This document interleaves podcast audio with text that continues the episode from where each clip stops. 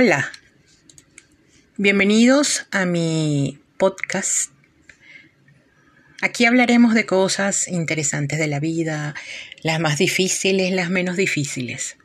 Hoy les quiero hablar de la aventura que es la vida.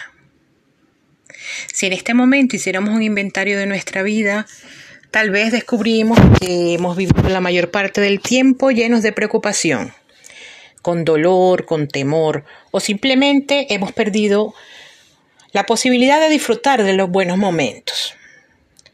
Solo porque hemos estado conectados al pasado o angustiados por el futuro o a través de nuestros pensamientos. Generalmente somos nosotros mismos los que nos saboteamos la posibilidad de ser felices.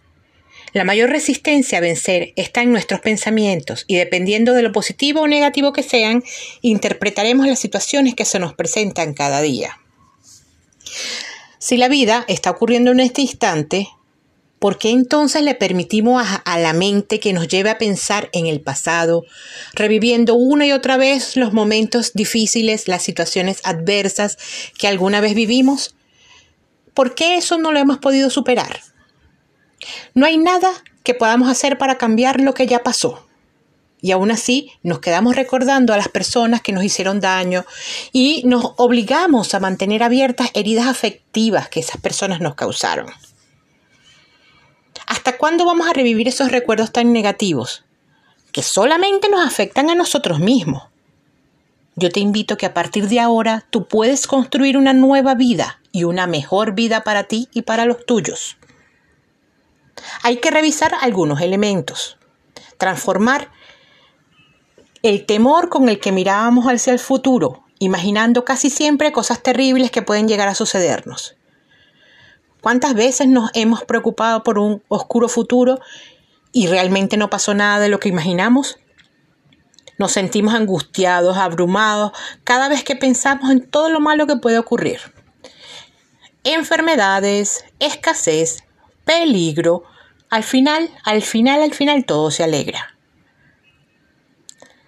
Y todo se resuelve. Vamos a liberarnos de la preocupación.